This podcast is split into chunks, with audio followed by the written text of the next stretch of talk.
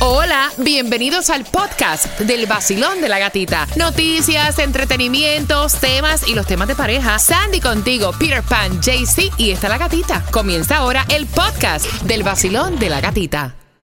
El nuevo Sol 106.7. El vacilón de la gatita. Me encanta el vacilón. De verdad que a pesar de todos los problemas de Venezuela, eso te distrae un poco. Se escucha todos los días. La mejor emisora de Miami. La 106.7, la que más Miami. El En el Nuevo Sol 106.7, el líder en variedad. ¿Te gozaste el fin de semana? ¿Trabajaste? ¿Te lo disfrutaste? ¿Estuviste en familia? Hay que trabajar. Lunes, comienzo de semana, vas a tener una semana espectacular. Y un saludo para Freddy Cruz de la policía de Miami Dade. Gracias por la invitación. Pasamos súper chévere este sábado en la gala de la policía de Miami Dade. Así que muchísimas gracias por la invitación. Piensa y gana para poder ganar. ¿Qué yo dije? Piensa y gana para poder ganar. Hombre, déjalo así. Lo, lo que tienes que saber. Está bien, está bien. Y eso que no hemos tomado alcohol. Yeah. La pasamos bien ayer, pero hoy estamos mejor. Escarchando, escarchando. Temperatura actual 81, 20% de lluvia para el día de hoy. No te vayas sin el paraguas. Y esto ocurrió en la madrugada. Hay detalles en el caso del autobús de Miami-Dade que se estrelló contra una tienda de ropa. Esto fue al noreste. Y 10 personas heridas fueron trasladadas al hospital. Les puedo decir que el incidente ocurrió alrededor de las 9 de la mañana de este domingo en la intersección de la segunda avenida del noroeste y la calle 54, donde está localizada una tienda de ropa con el nombre Omega Fashion.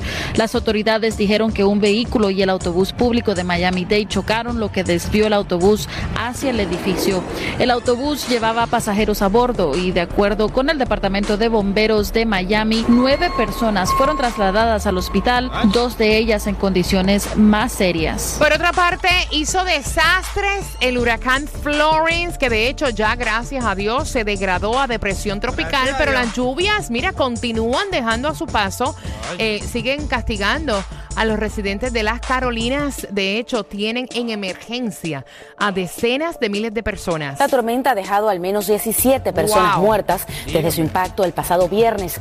Se calcula que desde su llegada han caído unas 30 pulgadas de agua. Unos Wow. 2.000 residentes han sido rescatados, pero muchos continúan atrapados. Se esperan más precipitaciones mientras Florence avanza hacia el oeste. Unas 700.000 personas se encuentran a esta hora sin fluido eléctrico. Y mira, tremendo susto pasaron ayer los clientes en el Dolphin Mall por una falsa alarma de fuego. Hay un hombre, de hecho, arrestado y la policía está investigando. lo que provocó que los compradores evacuaran el edificio.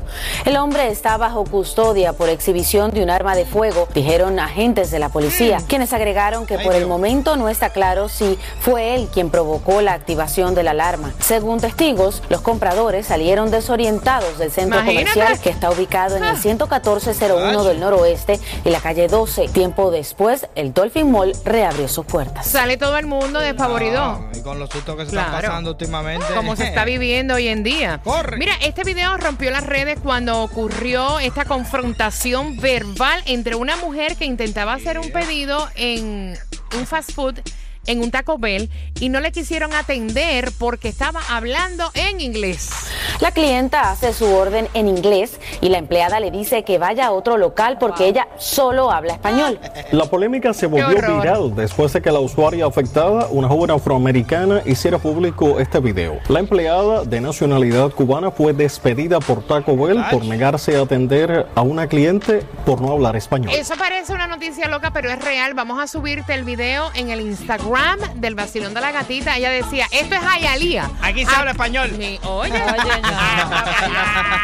Locas pero reales. Mira, lo- lo- los comerciantes se inventan y se reinventan cualquier cosa por tratar de, de vender su producto y poner su producto como el mejor del mercado. Claro. Pero esta gente trabaja en una pescadería y normalmente hay como, cuando tú vas a comprar el pescado, lo primero que tú miras son los ojos del pescado. Si el pescado tiene los ojos bonitos, así, redonditos, Está el bueno. pescado está fresco. Ahora, cuando el pescado tiene los ojos hundidos, así todo metido para adentro, que lleva rato ahí metido en la pescadería. Entonces esta gente dijeron, espérate, vamos a inventarnos esto. Y se inventaron unos ojitos plásticos de pescado. Entonces ellos le... Pero eso es legal, porque Ella- estás vendiendo una comida que a lo mejor no está en óptimas Exacto. condiciones. Y el marisco es una cosa que si no te lo Muchacho. comes fresco, Pues hmm, mira, esta gente le metieron ojitos de pescado, eso, a todos los pescados. Cada que tuve los pescados, los pescados con los Wow. ojos lindos, brillositos. no, y sabrá Dios si lo que tienen es tremendo negociazo. Muchacho. No, al final tú sabes qué, como pasaron inspección, los inspectores Claro. descubrieron los ojos plásticos y le dijeron, papito, ese pescado lleva aquí como tres meses. Multa. For listening, gracias por estar con el vacilón de la gatita.